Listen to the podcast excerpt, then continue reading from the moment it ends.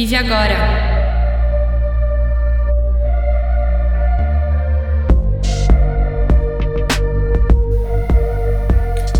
Olá, estou na sintonia da Rádio Vive Agora, comigo, Matheus Potomati, em ritmo de quarentena. Esse é o nosso segundo programa e o mundo virou de cabeça para o ar desde o primeiro. A gente está gravando podcast remotamente nesse período de isolamento, incertezas. É, o Dom, por sinal, está num duplo isolamento, é, porque ele aproveitou a reclusão forçada para focar no novo disco dele. Então, até lá, o programa segue comigo.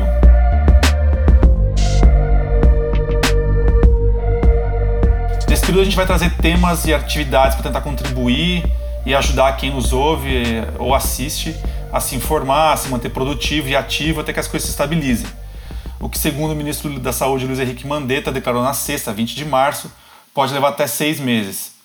Eu não sei quanto que você está nos ouvindo, é, espero que no futuro essa previsão tenha se mostrado exagerada, mas nós estamos gravando num sábado, 21 de março, e hoje o horizonte que nós temos é esse, se não até pior.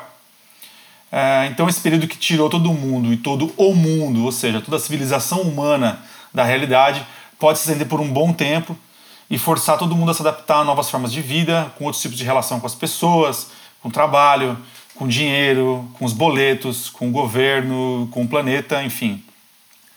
Uma maneira de existir totalmente nova, ainda que esperamos provisória, mas que com certeza vai implicar mudança no nosso futuro e espero que elas sejam mais positivas do que negativas. No quarto sozinho, me encontro sozinho. Uma taça de vinho. KL fala comigo. Uma dose, um gole. Me encontro sozinho. É, só para falar um pouco da minha experiência, eu hoje completo sete dias em isolamento voluntário. Nesse tempo eu tenho saído de casa uma vez por dia para dar com a minha cachorra, fazer algumas compras emergenciais quando os serviços online não conseguem me entregar, o que aconteceu algumas vezes já. É, fora a Margot, que é a minha doga, eu moro sozinho, isso pode ser especialmente desafiador, mas eu tenho mantido contato constante com colegas de trabalho, amigos e familiares. Também tenho me exercitado, cozinhado, estudado. É, nessa semana que passou, eu posso dizer que já aconteceram coisas muito diferentes, interessantes. É, eu falei com amigos com quem não falava há muito tempo.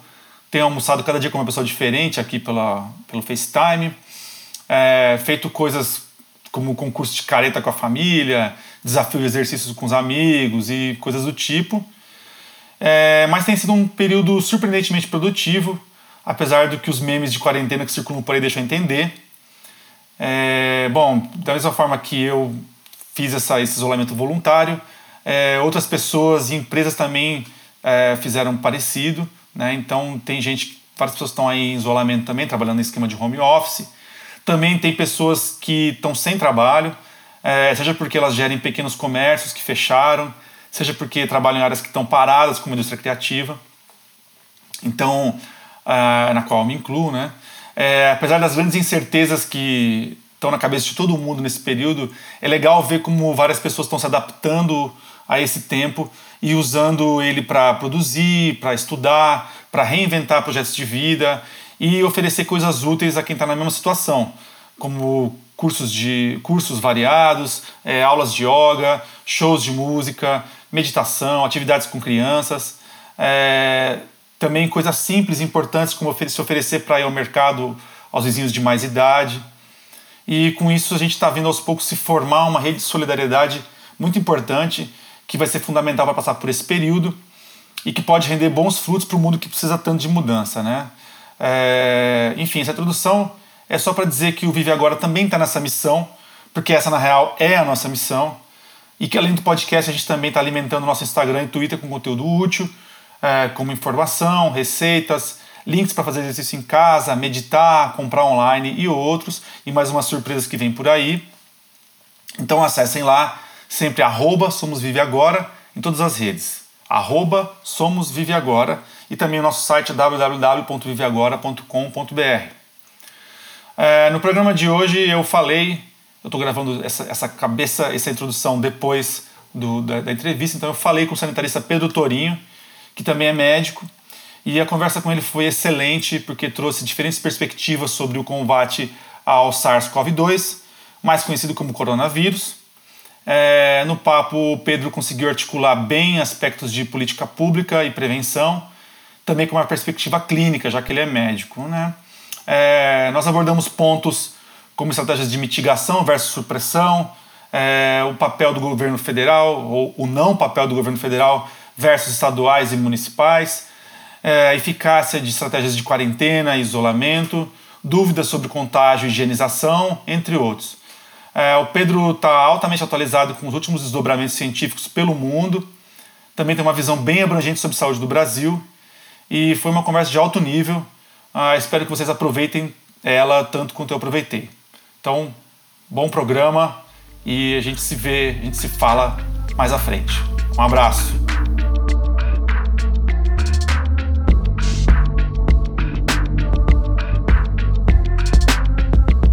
Hoje nós vamos falar com o sanitarista Pedro Torinho. Ele é professor de saúde da família da PUC de Campinas desde 2012 e foi conselheiro nacional de saúde de 2010 a 2012. Uh, Pedro, bem-vindo ao programa, é um prazer falar com você. Ô, Matheus, boa tarde, é um prazer conversar contigo aí e com os espectadores do canal. Legal. É, Pedro, vamos falar um pouco uh, de uma história recente que teve uma participação sua. É, a gente está gravando esse programa no sábado, né, dia 21 de março. Uh, e no dia 12, então, portanto, há nove dias, né, é, viralizou um áudio do Fábio Jatene, professor do INCOR, é, avaliando que a cidade de São Paulo chegaria até 45 mil portadores de Covid-19 em quatro meses, é, dos quais 11 mil aí precisariam de UTI, o que causaria um colapso no sistema de saúde por conta da falta de leitos, né? É, naquele dia, esse áudio foi, de certa forma, recriminado, um pouco é, é, criticado pela comunidade de saúde, incluindo o secretário de Saúde de São Paulo, Davi Wip, né? E aí, na sequência, também circulou um áudio seu é, comentando essa declaração dele, do Jatene, né, dizendo que com medidas adequadas seria possível evitar esse quadro. É, e aí eu queria, nesse tempo, já aconteceu, muita água já rodou, a gente está vivendo uma realidade em que a cada dia tem novidades, está saindo centenas de estudos é, é, novos e você tem, você tem visto uma, uma progressão da epidemia é, em vários países no Brasil também, né? e você como médico e como sanitarista tem duas visões aí, uma visão mais ampla, mais pública, de política pública, tem uma visão de clínica, de tratamento mesmo, de enfrentamento desse da doença em loco, né? Então eu queria abrir essa conversa nossa perguntando como que você avalia nesse período que passou entre essas declarações e hoje as perspectivas de avanço da epidemia né, de Covid-19 e a atuação do sistema de saúde aí. A gente pode dividir entre tanto público e privado, né, e os vários agentes envolvidos aí nessa história, os governos federal, estaduais e municipais. Maravilha. Vamos lá, Matheus, vamos por partes então. Primeira coisa que eu acho que é legal colocar, assim, né, daquele vídeo para hoje, é, já estava naquele momento muito claro, né, que de fato a gente tinha uma perspectiva de avanço intenso do Covid é, aqui no Brasil, do SARS-CoV-2, que é o nome do vírus aqui no Brasil, com muitos casos de Covid, né? Uhum. E a discussão era de fato se aquele era o cenário mais provável ou o cenário menos provável. Né? Desde o começo desse quadro, nós estamos tentando trabalhar com a, a perspectiva, a probabilidade de cada um dos cenários apresentados. Os cenários mais pessimistas falavam de uma expansão muito rápida de casos, os mais otimistas, não. Enfim, fato é que o que estava determinado naquele momento, e que inclusive né, já passou a ser parte do diálogo com as pessoas, era a necessidade da adoção de medidas de, distanciamento social de forma sistemática, organizada, né? E efetivamente isso não aconteceu. Tá? Acho que é importante colocar isso. A gente ainda teve um período de alguns dias é, em que as pessoas tiveram, eu acho até compreensível, uma certa dificuldade para compreender o que estava acontecendo. A gente foi absolutamente é, é, atropelado por uma avalanche de fake news, de desinformação, né? Nós gastamos muito mais tempo explicando que não adiantava fazer gargarejo com vinagre para matar o vírus na garganta, do que né, é, enfatizando a importância das medidas de distanciamento social que tinham e têm ainda um importante potencial para promover o controle dessa, desse quadro e, e dar uma moderada nessa situação em relação ao que pode acontecer. Nós continuamos trabalhando com perspectivas de cenários distintos, né, cenários mais otimistas e mais pessimistas, mas eu acho hoje que 45 mil casos em São Paulo, é, casos sintomáticos, pode até ser que a gente é, é, tenha uma situação dessa, eu torço para que não, que a gente não tenha 45 mil casos sintomáticos, mas uh, ah, 45 mil pessoas com vírus nós já temos hoje, provavelmente. Tá? Uhum. É, lembrando que uma parcela enorme dos, dos quadros são quadros que vão evoluir sem sintomas ou com pouquíssimos sintomas, mas que podem transmitir a doença, né? E é por isso que uh, a gente, essa doença é uma encrenca tão grande para ser controlada, porque ela é uma, uma, uma doença que ela é, ela é de facílima transmissão por pessoas que de outra maneira estão apresentando pouco ou nenhum sintoma. Então, é, essa, essa condição, e alguns estudos já chegam né, revelando isso, na China, por exemplo, esses casos né, transmitidos por pessoas que não estavam apresentando sintomas ou que estavam né, com quadros muito benignos, é, foram, foi, foi o principal fator determinante da disseminação da doença. Né? Então, essa, essa realidade hoje, eu diria, para o estado de São Paulo é muito dramática, né, porque, de fato, 45 mil casos é, sintomáticos implica numa taxa de hospitalização né, de pelo menos 9 mil pessoas, com pelo menos aí uns, uns 2.500 casos que vão precisar de, de UTI, 2 mil casos que vão precisar de UTI, coisa que nós não temos né, num período de tempo. Aí, cada paciente que internou na UTI ocupa em média 14 dias os leitos de UTI.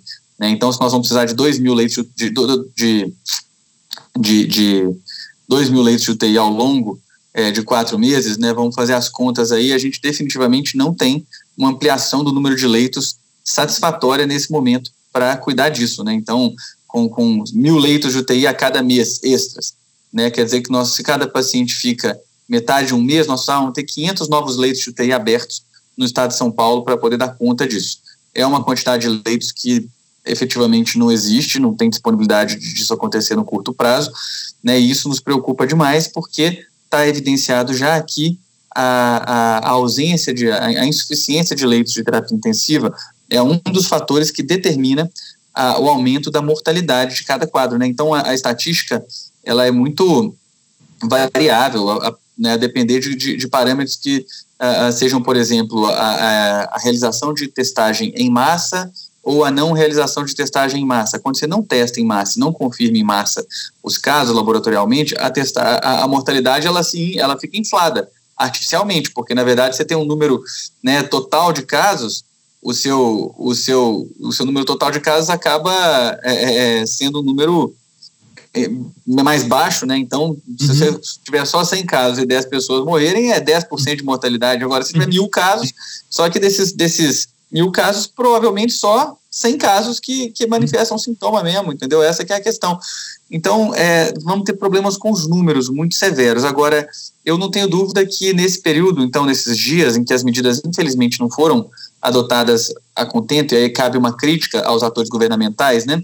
A todos eles, vale dizer. Acho que, que todos os atores governamentais, particularmente o governo federal, que eu posso fazer um parênteses aqui só para falar do governo federal, mas também o governo do estado e os governos municipais, eles não entenderam que nós estávamos vivenciando uma operação, tipo operação de guerra, né? O que, que acontece? É, nós não temos. No primeiro que não é da nossa história, está é, acostumado, habituado a ter esse tipo de, de situação de ter o, o agente público, o agente Estado, né, governo, uh, operando de forma tão efetiva na gestão do nosso cotidiano. Né? Então, é, é, esse tipo de relação, é, ele até acontece em países que passaram por situações diferentes, guerras, é, outras epidemias, ou que tem modos de governo que são diferentes, né? Mas aqui... é o, o, é o caso...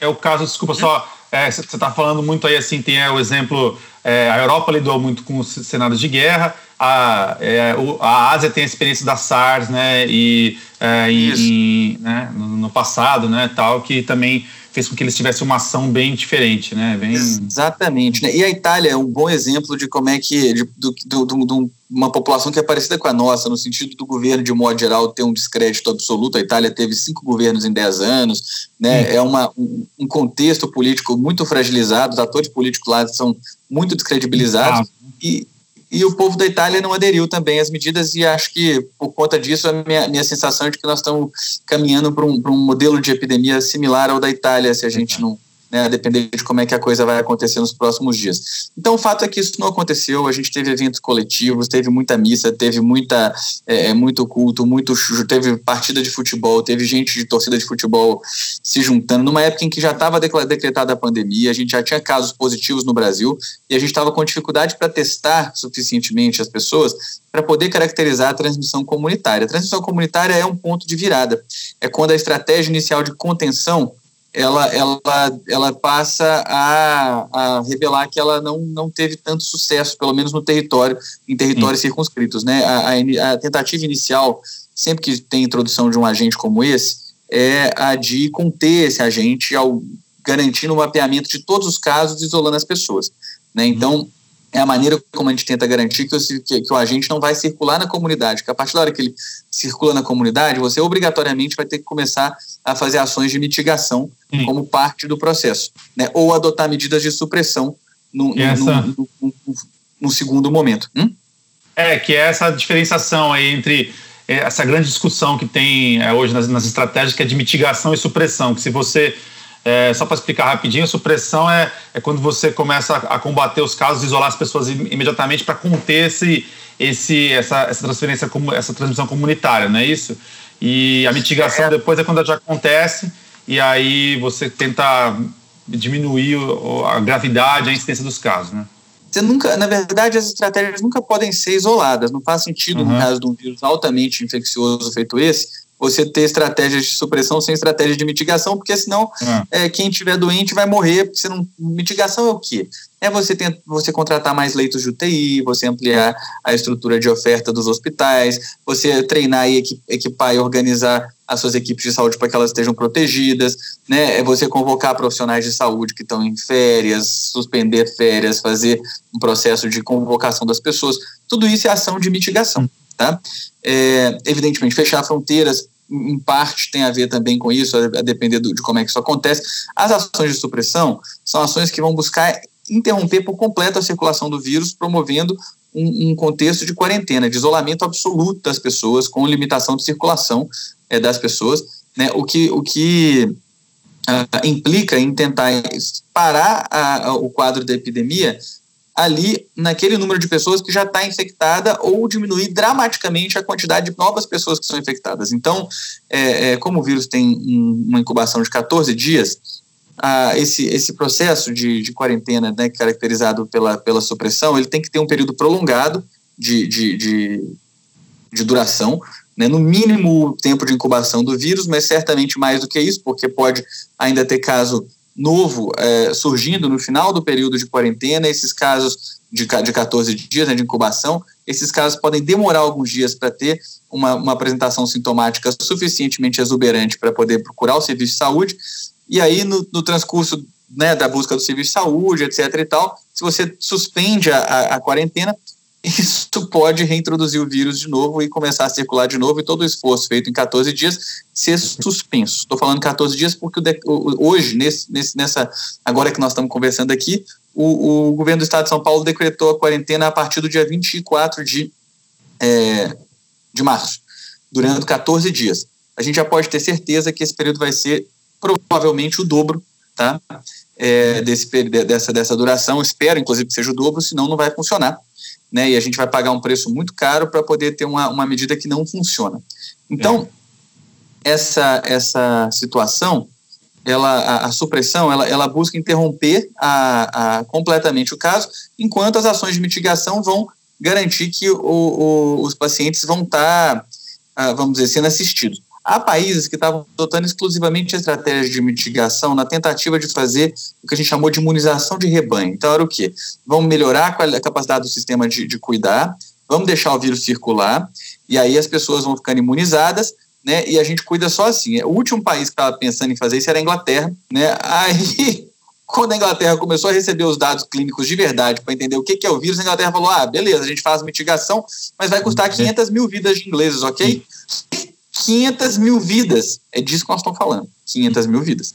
Então, os ingleses viram que eles não iam ter capacidade de mitigar isso desse jeito que era necessário adotar medidas de supressão. Qual que é o problema de adotar medida de supressão, além do impacto econômico colossal, né, estratosférico, de parar todas as atividades da vida é, da vida humana no, numa comunidade, de, de você é, é, suspender mesmo a circulação das pessoas, isso impacta a saúde mental, impacta segurança, impacta é, é a, a, geração de riqueza no país, salários das pessoas, tudo impacta, né? Hum. Ah, o impacto, o problema também é que você não permite que aconteça a imunização de rebanho. Então uhum. a população continua suscetível ao vírus, significando uhum. que o vírus pode ser reintroduzido num momento posterior e a população vai continuar vulnerável. Olha uhum. a encrenca. Sim. A grande vantagem de uma ação de supressão assim é que você ganha tempo.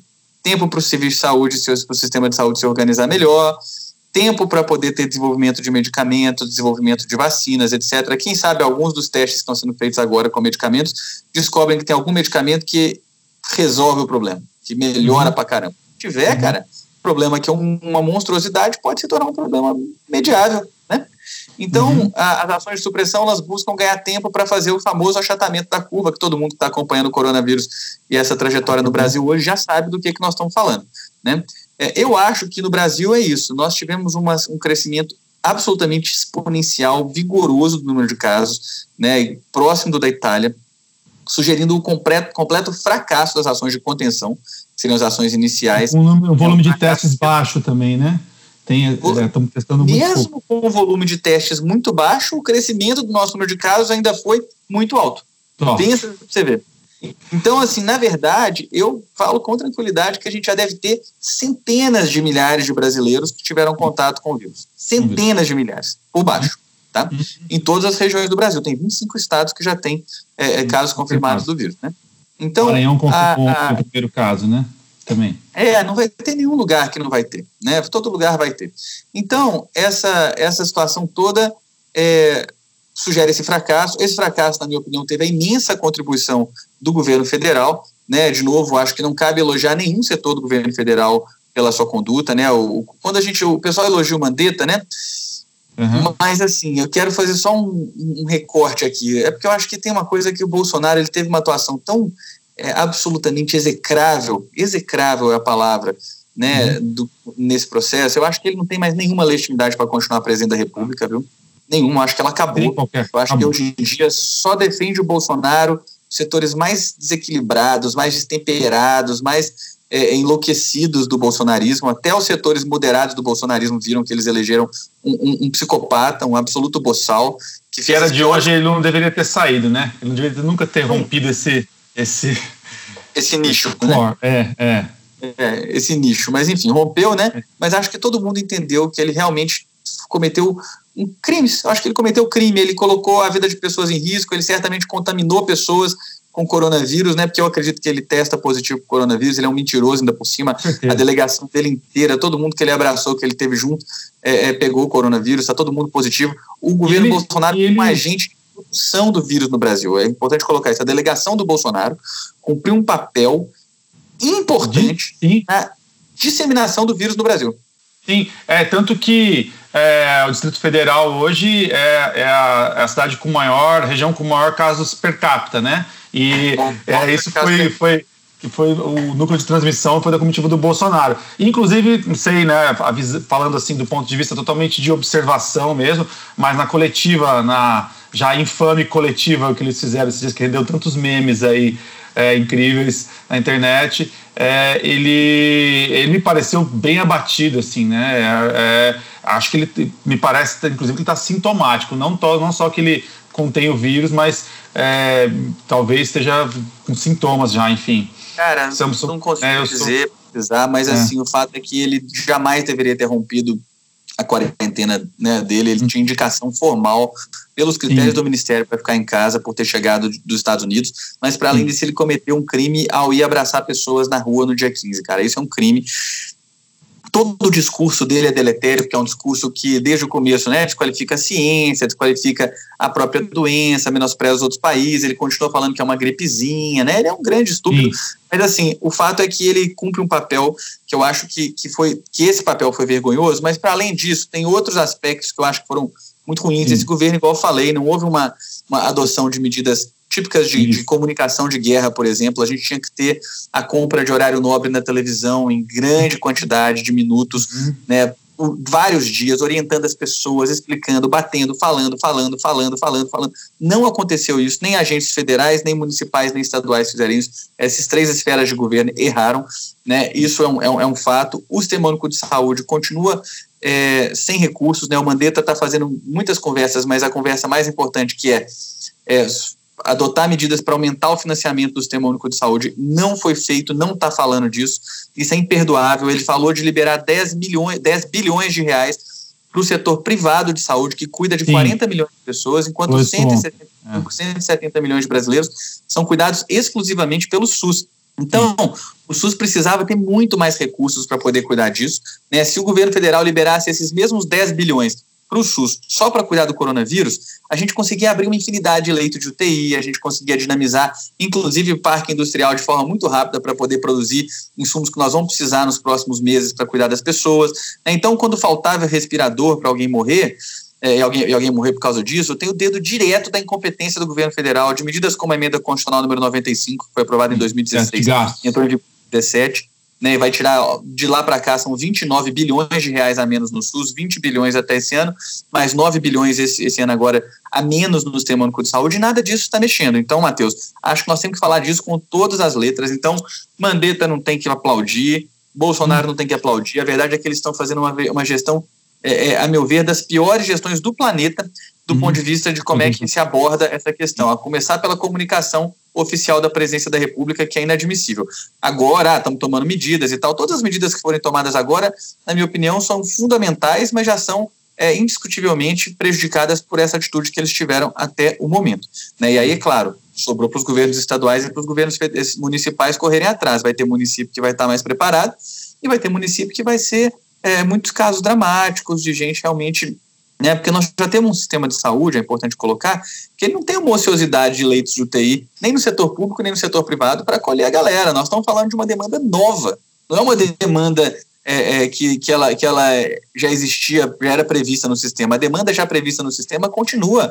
E a gente já tem um déficit de leitos de UTI hoje, independente Sim. de ter coronavírus. Então, você imagina você, de repente, aumentar em 50% a demanda de leite de UTI, em 80% a demanda de leite de UTI, num sistema que já tem um déficit de centenas de dezenas de leitos de UTI em cada grande cidade, né?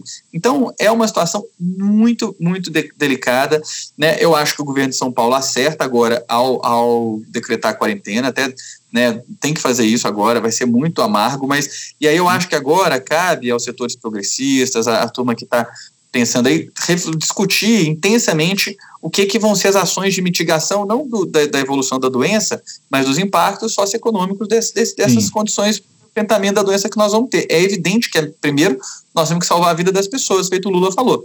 Primeiro, salva a vida das pessoas. Medida de Sim. quarentena, correta, acertada e tem que ser tomada, enfatizada e garantida. Segunda etapa, que tem que ser pensada desde já, é o seguinte, cara, nós vamos viver uma, uma recessão gigantesca. Gigantesca. Então, preocupação com inflação, meta fiscal, tudo isso tem que ir para as cucuias. Todo esse discurso é, neoliberal, essa, essa pataquada ineficiente que o, que o Paulo Guedes estava fazendo com as pessoas, né, que já resultou num pibinho nesse ano de 2019, antes de coronavírus, isso não tem mais valia nenhum. É hora do governo federal ser o garantidor da dignidade das pessoas. O governo federal tem que garantir salários do setor público, garantir salários do setor privado. Nós não podemos admitir conversa de corte, de demissão, de encolhimento, de austeridade. Não é hora para austeridade. O Chile né, é um país sabidamente é, que tem uma, uma, uma vocação neoliberal muito sólida, feita na bala, né, de um jeito horrível, governado por um cara da direita. É, o Chile já anunciou que vai incorrer um déficit esse ano de, de, de, de, de orçamento do, do, de cerca de 10% do PIB para poder minimizar os impactos dessas ações. Eles têm autonomia, eles têm uma casa da moeda, eles sabem que eles Sim. podem emitir moeda, entendeu? Sim. Então, assim, tem que ter é, clareza para é. entender é. que nesse momento é o momento de ações, vamos dizer, heterodoxas de uhum. enfrentamento dessa crise, senão a austeridade é, do, do Guedes e a crise econômica vai matar mais gente do que o coronavírus. Sim, que é, que é, essa, é, o, é o grande perigo para o Brasil e para o mundo. Agora, é, eu estou pensando aqui, porque assim, o que tem, Pedro, é que é esse, esse gap aí, essa, esse vácuo entre a compreensão de, da, da, gravidade da situação, do ponto de vista de saúde, do ponto de vista econômico, ou seja, falar assim, ó, nós, como lá o Macron, também outro liberal também, mas que tem uma visão de homem público, né? É, falou, nós estamos em guerra, né? Então, ou seja, para você, você partir desse diagnóstico, primeiro que você está ouvindo vozes que são autoridades no assunto para falar, gente, a situação é essa e tal. Então você tem uma, é, é, um, uma, uma qualidade que é o distanciamento entre a opinião do especialista e a adoção de medidas e adoção de postura pelos homens públicos. É, você vê que nos outros países, é, você vê que na, nos países, especialmente do, do, do, do bloco né, da Ásia, né, na China, na Coreia, que acho que a Coreia talvez seja o caso de mais sucesso é, de, de combate à doença, assim, né? É, você vê que houve um, é, também muito por causa da experiência deles com a SARS, teve uma esse, esse, tempo de ação entre uma coisa e outra foi menor, né? E é, aqui no Brasil ainda é, no governo federal você vê que há uma parte negacion, completamente negacionista, que é representada pela figura, como você diz, execrável do nosso presidente. Há uma outra parte que já está numa estratégia de mitigação, que é o Ministério da Saúde. E, e que o... já jogou a toalha. Oi? É. O que você acha? Ao falar ontem, desculpa de interromper, ontem a entrevista do ministro da Saúde, na minha opinião, foi inadmissível os termos que ele usou. Né, a liderança maior da saúde falou: oh, o sistema de saúde vai entrar em colapso no final de abril. Meu, como assim? Entendeu? Acho que já jogou ele a toalha. Tem condições. É, para mim, isso parece que jogou a toalha. Nós não podemos aceitar que, que a toalha seja julgada. Tá cedo para fazer isso ainda. Pelo menos esse é o meu entendimento. Certo. E então você tem esse, mas a parte dele tem uma estratégia de, de ali, né, de, de, de, combate, de mitigação, e uh, o Ministério da Economia ainda está em negação, né? ainda está nessa coisa de pensando em termos de meta fiscal, não está pensando em termos de economia de guerra, né? que é esse ponto que tem que se. Que, que acho que esse é o mais importante. Falar, olha, é isso aí, é déficit mesmo, acabou, temos que garantir a vida das pessoas, porque senão não temos um país. Né?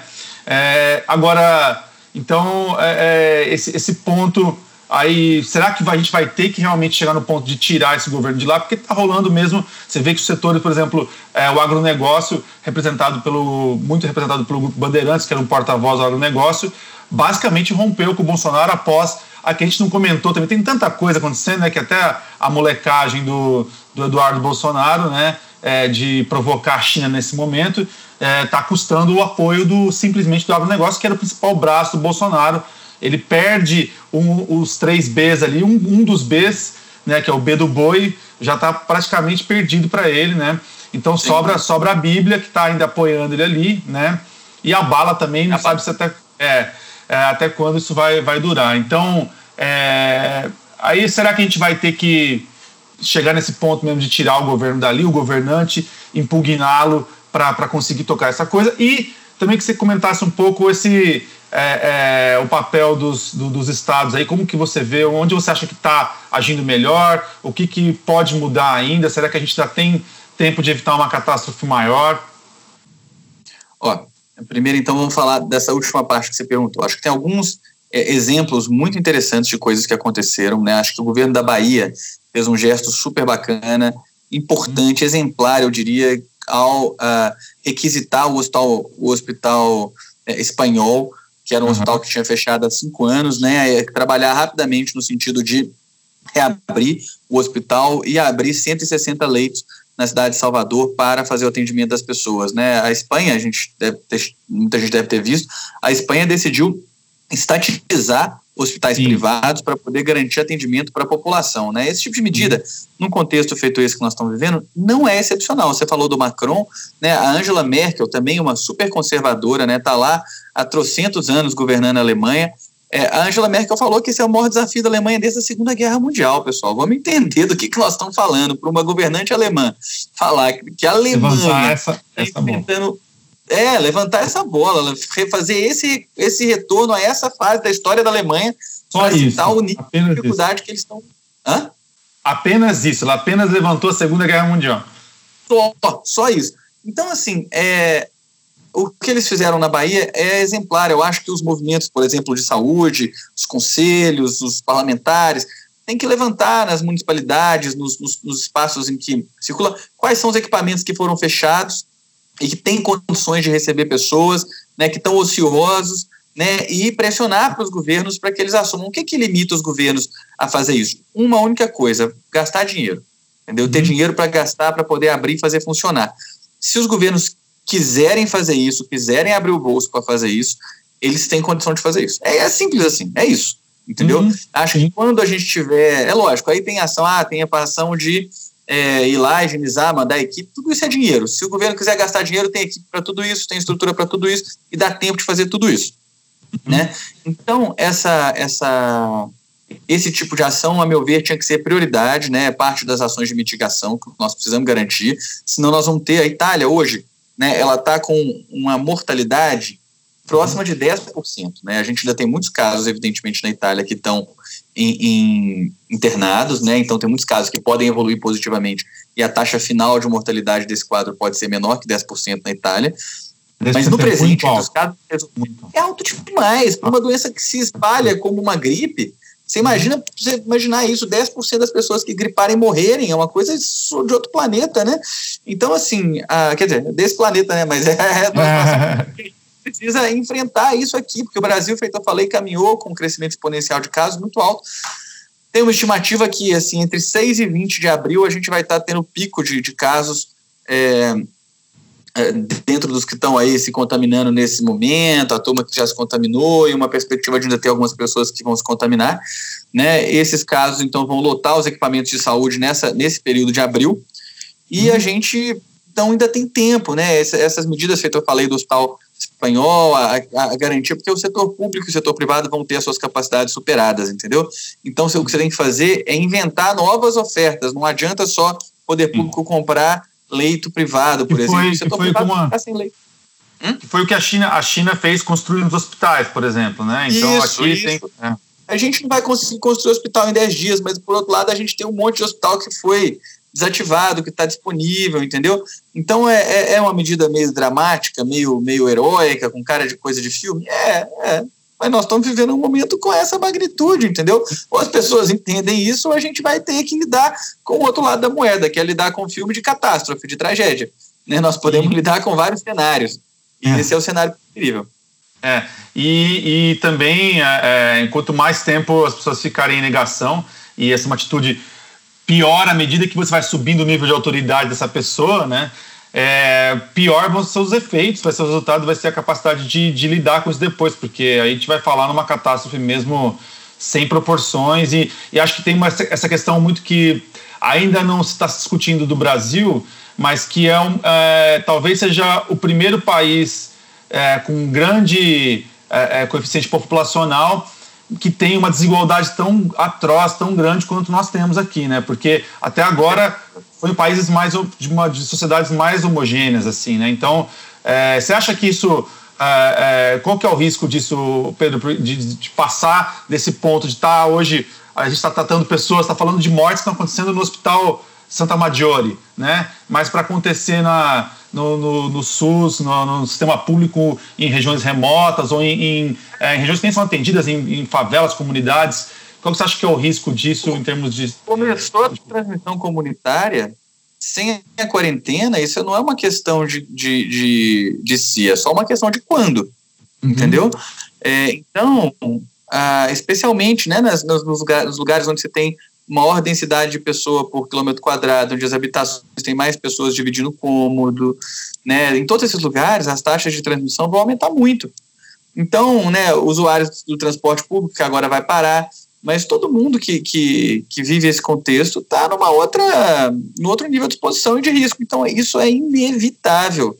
Ou a gente é, é, assume a quarentena, o isolamento e, e o distanciamento social de forma absolutamente rigorosa a partir de ontem, né? Uhum. Ou os, os, nossos hospitais do Sistema Único de Saúde, que já vão ser abatidos por esse processo, tendem a enfrentar uma situação muito pior do que, que a gente está vendo até o momento nos, nos, serviços privados no Brasil.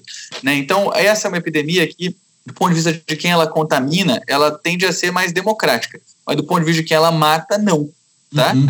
A tendência é que empurra mais quem tem menos. Essa é uma questão que tem que ser dita. Então, Qualquer é, fala sobre a democracia da epidemia só se aplica à contaminação e não à, à morte, né? E isso é. é uma coisa que para nós é terrível, né? É o caso da, da primeira morte do Rio de Janeiro para mim é um caso dramático e, e que é uma pessoa que é, é uma, uma, trabalhadora doméstica, pelo que eu soube, que foi trabalhar e continuou trabalhando na casa de uhum. uh, pessoas que ainda que estavam em quarentena da Itália e tal. né, é o Brasil sendo o Brasil, né? É uma situação muito trágica, muito lamentável, muito triste.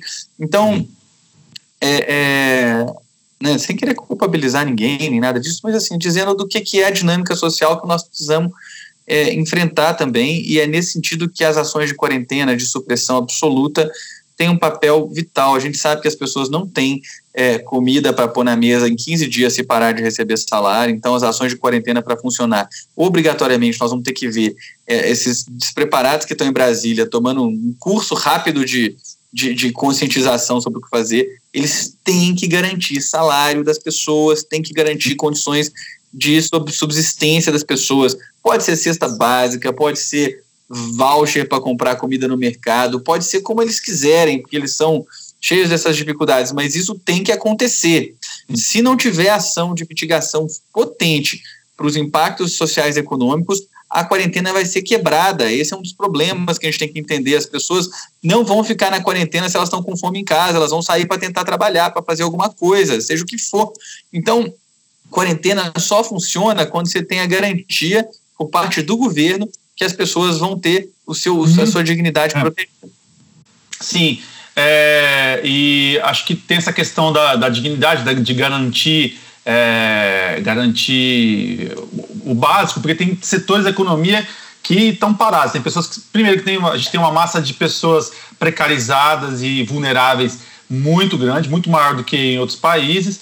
E também uhum. tem setores da economia que, que vão parar, né? Então você tem pequenos comércios, pequenos negócios, tem é, pessoas que trabalham em esquema de on-demand, de trabalho, né? De, é, freelas. Então, eu, por exemplo, trabalho na indústria criativa e as pessoas estão apavoradas mesmo, né? Porque é, muita gente que trabalha com produções, fazendo filmes, fazendo é, comerciais e, e, e, outros conteúdos, são conteúdos que dependem de externas, esses conteúdos pararam totalmente. As marcas também estão se reavaliando, né? as empresas estão reavaliando os investimentos nesse, nesse segmento. Então, tá, tá tudo parado. É, esse é um ponto. Mas tem um outro ponto também da quarentena que eu queria uh, perguntar para você: é o seguinte. Nós temos é, feito. É, eu, por exemplo, estou em quarentena, é, auto, quarentena não, né, em, em isolamento, né, autoimposto voluntário já sete dias, desde domingo, né, passado. Então, esses dias eu tenho saído é, uma vez por dia para para passear com, com, a minha cachorra, né, e, e né, toca, acho que ela, no, no, coitada, não tem é, culpa da história, então leva ela fazer um xixizinho ali, volto. E para alguma coisa emergencial, quando os serviços online não conseguem me entregar, é, alguns amigos meus, e também você tem umas empresas, né, empresas que também é, fizeram isso por, por conta própria, então colocaram os trabalhadores em esquema de home office e tal. É, mas eu vejo que isso acho que é um, é, até agora, para mim, é um, é um, coeficiente bem pequeno da população que está fazendo isso, acho que ínfimo, né, em comparação com, com, o Brasil inteiro de forma geral. Então eu queria perguntar para você isso. É, esse tipo de auto-isolamento voluntário adianta alguma coisa? É, ele, fora assim, para a pessoa que está fazendo, porque acho que você diminui a sua possibilidade de, de, de, de, de, de, de adquirir a doença, também de ser um vetor da, da doença por aí. Mas em termos de, de, de sociedade, de uma forma geral, é, será que esse efeito adiantou alguma coisa ou só vai ter alguma, algum resultado a partir de agora, mesmo com essa declaração de quarentena, por exemplo, no estado de São Paulo, que outros estados podem seguir? É, já adianta muito. Essas medidas de isolamento voluntário são muito eficazes. Elas têm que ser adotadas pelo máximo possível de pessoas. Né? Quanto mais gente adotar isso, melhor né? Porque a gente vai diminuindo a quantidade de pessoas contaminadas. Não interessa se a pessoa está fazendo isso só para se proteger. Quando ela se protege, ela protege a coletividade, entendeu? Então, é, a, a, ideia de ficar em casa, de restringir os contatos ao máximo, né? Que é essa ideia que está em discussão, ela é altamente eficaz, ela ajuda a gente a tornar mais lenta a quantidade de casos que vai procurar, menor a quantidade de casos que vai procurar os serviços de saúde por unidade de tempo, então ela permite que a gente cuide melhor das pessoas. E ela agora vai ser adotada por quarentena aqui no, no, no estado de São Paulo, mas em outros estados a gente ainda tem tempo de ver as pessoas adotando essas medidas já, né? E, e apostando que essas medidas podem, inclusive, a depender da situação, é, conter a, a transmissão nesses, nesses uh, outros estados na taxa que a gente está vendo, por exemplo, no Distrito Federal, infelizmente em Minas Gerais também, Alagoas, né, no estado do Rio de Janeiro, no estado de São Paulo, que são os estados que estão mais críticos nesse momento. Né? Então, uh, essas medidas, sim, são muito pertinentes, né? que é você ficar em casa o maior tempo possível, ao você sair, você é, garantir que você está levando seu álcool gel, evitar o contato com superfícies, evitar conversar com as pessoas chegando perto delas, ao voltar para casa depois de fazer o que tem que fazer, que é né, um supermercado, só coisas essenciais, supermercado, farmácia, eventualmente trabalhos que não podem parar, né, uh, você imediatamente depois uh, adotar as, as, medidas de entrar em casa, tirar tua roupa ainda numa parte externa da casa, numa parte previamente isolada da casa, colocá-la num saco plástico para depois pôr na máquina de lavar, toma um banho, se lava todo e aí vai conviver com sua família, vai ocupar os seus espaços. Se você não faz isso, você acaba contaminando o, o ambiente é, doméstico também. Doméstico. Lembrando que esse vírus, né, a gente já pode caminhar, inclusive, uma conversa sobre as medidas individuais de proteção. Esse vírus ele, ele é muito fácil de matar, na verdade. Né? Na pele, os agentes que tem disponíveis para matar esse vírus são agentes do uso cotidiano. Água e sabão, né, uhum. funcionam muito bem. A questão do, do álcool gel, que não está disponível para todo mundo, porque teve gente que comprou 100 toneladas de álcool gel e, e guardou em casa, né? Isso é um problema. Álcool 70, a mesma coisa. Esses três instrumentos uhum. funcionam, mas principalmente água e sabão. E para limpar, limpar objetos, né? A questão do álcool 70 é muito bom. Para limpar superfícies, Sim. solução de, de meio por cento a 1% de água sanitária, né? Hipoclorito de sódio mata super bem. A maior parte dos desinfetantes, dos desinfetantes domésticos também mata bem o vírus, né? E isso é muito importante. As pessoas têm que saber que o vírus transmite não só pela via respiratória, via aérea, Sim. que é como uhum. boa parte das pessoas se preocupa, a coisa da máscara, máscara, máscara, máscara. A máscara é importante, ela ajuda quando você está sintomático produzindo vírus, é, é, expelindo o vírus, você de fato usando a máscara dissemina ele menos para outras pessoas. Né? Usar a máscara sem essa condição não tem nenhum indício de que ela proteja as pessoas, exceto a N95, que não está disponível para o todo da população, é uma máscara que é de uso exclusivo de profissionais de saúde, né? e aí essa, essa máscara diminui a, a chance de você aspirar o, o, o, vírus. Mas essas são medidas que né, são importantes, mas tão importante quanto são as medidas de a, a eliminação do vírus das, das superfícies, porque o ah, vírus fica nas superfícies muito tempo, né? A depender do material, vidro, por exemplo, ele dura quatro dias numa lâmina de vidro, no metal ele dura dois dias, a depender do né? É. Até o celular, higienizar o celular várias vezes por dia, né? São é. medidas imprescindíveis. Toda vez que tiver contato com uma superfície diferente, é. tem que lavar a é. mão, não tem jeito.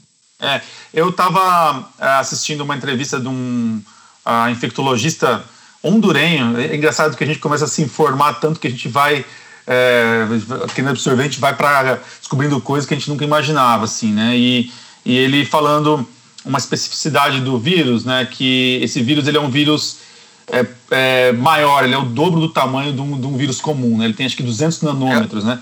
É o maior vírus de RNA que se conhece RNA. aparentemente. Exato. Ele é quase visível a um, não sei se ele é visível a, no microscópio de luz, né? Ele não precisa nem ser no microscópio eletrônico, né? Então ele é um vírus grande, tamanho do, quase de uma bactéria. E ele falando que por isso que o vírus, quando ele se propaga no ar, ele, ele não se propaga tão longe quanto um vírus da influenza, né? É, que o vírus de gripe normal ele pode chegar a 20 metros, 12 metros, acho que quando a pessoa espirra.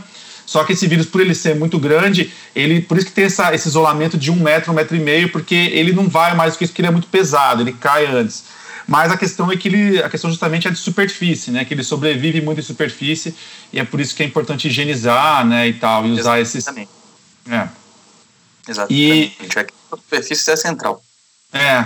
E acho legal também falar essa coisa do, do álcool gel, é, porque também houve essa correria de álcool gel, mas é, as pessoas se esquecem, como você falou, que o método mais eficaz do que o álcool gel mesmo é o sabão, né? O sabão ele realmente. Ah, o sabão. É.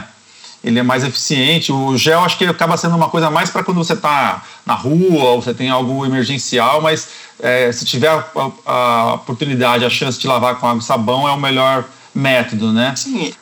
E agora, por exemplo, em São Paulo, que está com quarentena, no Distrito Federal, quarentena, Alagoas está entrando em estado de emergência, vai entrar em quarentena, é, as pessoas vão ficar predominantemente em casa, então dá para usar água e sabão, lembrando né, que de lavar por 20 segundos, lavar a, a, parte de trás, a parte da palma da mão, o dorso da mão, entre os dedos, embaixo da unha, todos os dedos, né, o polegar, lavar o punho e na hora de fechar a torneira, não pegar a torneira de volta com a mão, né? Fechar o cotovelo ou usar um, um lenço de papel para poder fechar.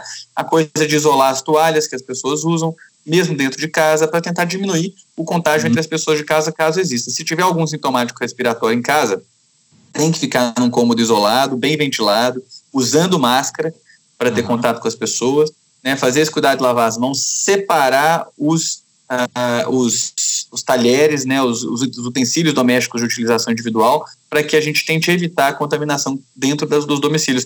Na China, uma parte grande dos, dos aglomerados de casas, os clusters, foram intradomiciliares, então hum. é, aconteceu lá, até mesmo é, é, uma, um modelo de quarentena que se você tinha confirmado o vírus na rua, numa visita no centro de febre, eles têm lá os centros de febre desde a SAS em 2003, que são clínicas especializadas é, em avaliação rápida desses pacientes. Pegava o paciente no centro de febre, testava ele, o resultado saía rapidinho, questão de minutos. Testava, via que ele tinha, tinha Covid, já mandava para um hotel. A quarentena de muita uhum. gente aconteceu num contexto isolado de hotel, não era nem em casa, então só avisava, ó, tô com Covid positivo, tô indo pro hotel. E aí ficava num hotel de quarentena, quer dizer, uma situação muito diferente do que a gente tem aqui, Sim. mas estando em casa é bom a gente conseguir é, fazer essas medidas de prevenção. Legal. É, vou perguntar uma coisa para você, é, Pedro, é, sobre possibilidade de transmissão do vírus, porque a gente vê que alguns países têm adotado uma coisa de ah, quarentena só para quem está com sintoma, não, tal. E é, qual que é a, a possibilidade de uma pessoa é, é lógico que acho que né, a pessoa que está sintomática ela tem mais possibilidade de transmitir o vírus, mas vamos supor que eu tô aqui, tô de boa, tô, tô bem, tô fazendo exercício em casa, né, né, mas vamos supor que eu tô com o vírus, tô assintomático. Qual que é a chance de uma pessoa como eu transmitir o vírus para outra, se eu estiver fora de casa? Esse, esse ainda é uma zona cinzenta da, da, da, do conhecimento sobre o vírus, tá? Hum. Tem pesquisas que reforçam essa possibilidade, tem pesquisas que refutam isso. Tá. É, o que se sabe é que, de fato, pelo menos uns 10% da transmissão, ao que tudo indica na literatura, está chegando a um consenso, é, é por casos assintomáticos, pelo menos 10%. Então, pode ser que você, aí, todo saudável, tranquilo, em casa, já seja um portador do vírus que possa transmitir. Pode ser. Uhum. Tá? É, como existe essa possibilidade, isso está cada vez mais caracterizado, essas medidas, não adianta isolar só assintomático. Se você só isola assintomático, você perde uma parcela grande que está contaminando e você não uhum. consegue frear a curva, né? Então, é. essas medidas dos sintomáticos que foram adotadas, por exemplo, no caso da mesmo, mesmo da SARS, né, ou no caso do, de influenza, tinha uma orientação mais nesse espírito. É, nesse caso do coronavírus, não adianta, né, a gente precisa realmente produzir um isolamento para todos, porque qualquer um pode ter, especialmente quando a gente teve feito eu falei aqui, né, uma janela de, de, de oportunidade para conter o vírus que foi perdida, né, então essa, tendo essa janela sido perdida, a gente pode tratar todo e qualquer um como um caso é, potencial, é. tá certo? E essa questão do assintomático também tem o lado da pessoa estar tá com a superfície contaminada também, né? Pode estar tá com a mão contaminada, mesmo que ela, ela, pode ter pegado o vírus de um outro de um outro lugar que não seja de dentro do próprio corpo dela que não vá transmitir pelo, pelo ar, né? Então tem esse, esse ponto também que é Importante. Se houver circulação, se essa pessoa estiver circulando, ela hum. pode pegar o vírus na mão, é, contaminar Isso. outras pessoas com a mão dela e inclusive nem contrair, porque ela nem pode contrair. em tempo lavar as mãos e não contrair, porque o vírus não entra pela mão, o vírus entra sempre é, pela, pela, pela, pela, olhos, nariz e é. boca, mas é, você pode se tornar assim, um agente de dispersão do vírus, né, com suas roupas, com, sua, com suas mãos e acabar não pegando mas passar uhum. para outras pessoas. Por isso que essas medidas têm que ser aplicadas indiscriminadamente por todo mundo. Legal. É, duas questões que eu queria para a gente fechar. Primeiro, uh, sobre a questão da temperatura, né, dessa, dessa, dessa, a gente está vivendo né, a, a, sazonalidade reversa, né, então o hemisfério norte caminha para o verão, né, para primavera para o verão, para uma época mais quente, né, e a gente, ao contrário, está indo para o inverno. É, eu vejo que tem uma discussão ainda é, inconclusiva também sobre se isso vai ser positivo para eles e negativo para nós, né? E, então eu queria que você comentasse um pouquinho sobre isso. E por último, eu queria falar um pouco sobre a imunidade, que, que a gente se tem a parte essas questões de, de higiene, né? É, é, possível a gente melhorar a nossa imunidade em casa com algumas coisas e tal, medidas e tal. Então, vamos lá. É, vou até falar uma outra coisa de imunidade que você não perguntou, mas que é legal. Ah, Primeira ah, coisa, então, sobre essa questão do clima. É, a questão do clima, tem um, alguns estudos que já mostram que a calor e umidade diminuem a taxa de transmissão do vírus. Diminuir a taxa de transmissão, por exemplo, pode significar que ao invés dele ter uma taxa de um R0, né, que é, o, que é a unidade que a gente usa para caracterizar quantas pessoas é, saudáveis uma pessoa infectada contamina uh, no, no, no, processo da doença, de 2,74, que é o que parte da literatura está trabalhando, para 2,2, por exemplo. Isso é ótimo, diminui. Diminui a velocidade, né, a capacidade da, da, da, da, da doença de se disseminar e tal mas não diminui o número de série, que chama, que é um outro parâmetro que está associado à infectividade, que é o tempo que alguém contaminado é, é, apresenta os sintomas, né, contaminou, apresenta sintomas, contamina outra pessoa, essa, essa pessoa apresenta sintomas, é, que é um número curto, é de quatro dias no caso do coronavírus, e, uh, e também não, não o que a gente tem evidência é que vírus que têm capacidade de se tornar pandêmicos, eles dificilmente se tornam vão ser contidos apenas por condições climáticas. Então, é, o Brasil, a Austrália estão mostrando para o mundo que não vai ser o verão que vai salvar o hemisfério norte e a gente não vai necessariamente passar por uma situação tão pior do que já iríamos por causa uhum. do inverno. A probabilidade de ser um fator determinante é pequena. Né? Nós temos a esperança de que no norte e nordeste do Brasil isso tenha um impacto maior, mas sem grandes expectativas em cima disso, tá? Certo. A questão da imunidade é o seguinte, cara, o que, que, que melhora a nossa imunidade de modo geral, né? De modo geral apenas.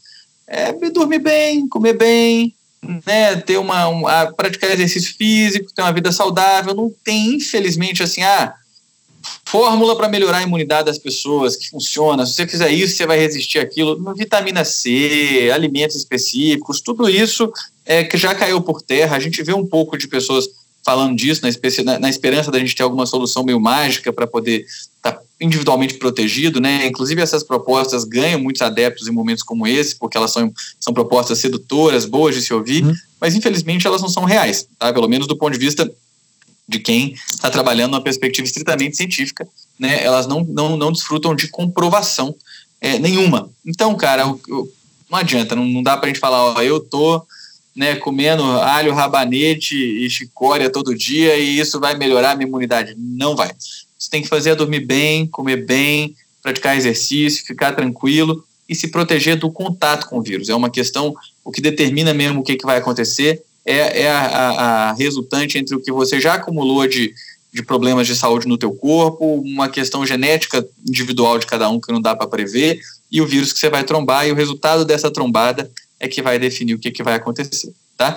É, sobre a imunidade, inclusive, a gente nem sabe se esse vírus produz, depois de, de, de infectar as pessoas, é, um, um, quadro de imunidade persistente. A gente não, não, sabe se uma vez que você já teve essa doença, se você pode ter de novo. Né? Tem doenças que produzem, tem doenças que não. E, e, e tem, tem alguns relatos de pessoas que tiveram o vírus, ficaram doentes, se curaram, passou um tempo, elas apresentaram positividade para o vírus de novo, sugerindo que talvez né, mesmo que elas não tenham sintomas, o vírus possa infectar as pessoas mais de uma vez. Então, é, pode ser que o coronavírus tenha vindo para passar um tempo aqui com a gente mais longo do que a gente gostaria, né, e a dinâmica que isso vai implicar de mudança de hábitos e tudo mais na gente seja uma dinâmica que tem que ser persistente. É, né? é. Porque tem a questão também da, é, da mutação do vírus, né? Parece que estava lendo hoje cedo que é um vírus também que já tem muitas mutações, então isso faz com que. É por isso que você tem que tomar, por exemplo, injeção de, de vacina de gripe todo ano, né? Porque o vírus vai, vai, vai, se mutando, né?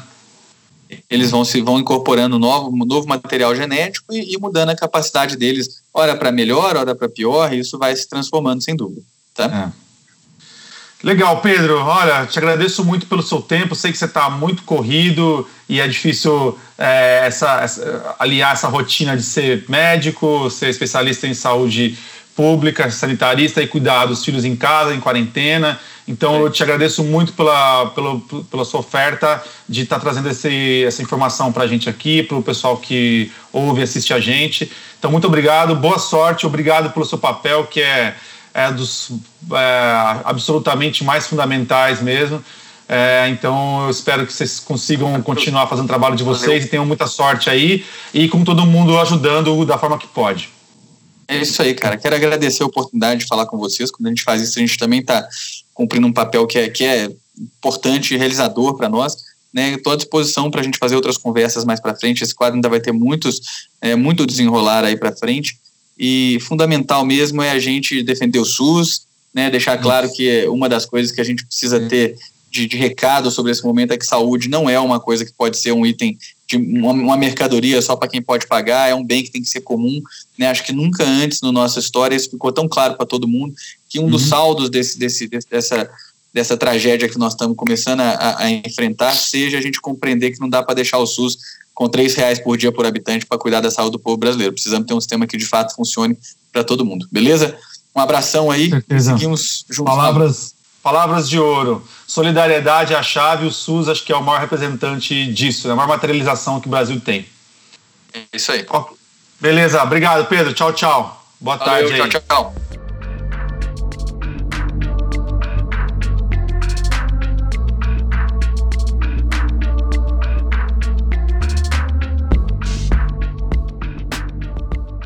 Rádio Vive Agora foi criada e é apresentada por Matheus Potumati e Dom L. A direção de arte é minha, Marina Tavares. A direção de fotografia é de João Kel e Tomás Viola. A direção de PR é da Fernanda Couto e a produção de áudio é do DJ Roger. O programa tem caráter exclusivamente informativo e as afirmações feitas aqui não constituem a prática de medicina ou de qualquer outra disciplina da saúde. Recomendamos cautela com o uso de informações e produtos divulgados aqui e não nos responsabilizamos por eventuais efeitos adversos decorridos dos mesmos. As opiniões expressas pelos convidados são de sua responsabilidade exclusiva e nós não advogamos ou garantimos suas qualificações ou credibilidade. O programa pode conter apoios pagos pagos por anúncios de produtos e serviços. As pessoas presentes nesse programa podem ter interesse financeiro direto ou indireto em produtos citados aqui. Se você acha que possui algum problema de saúde, consulte um profissional especializado.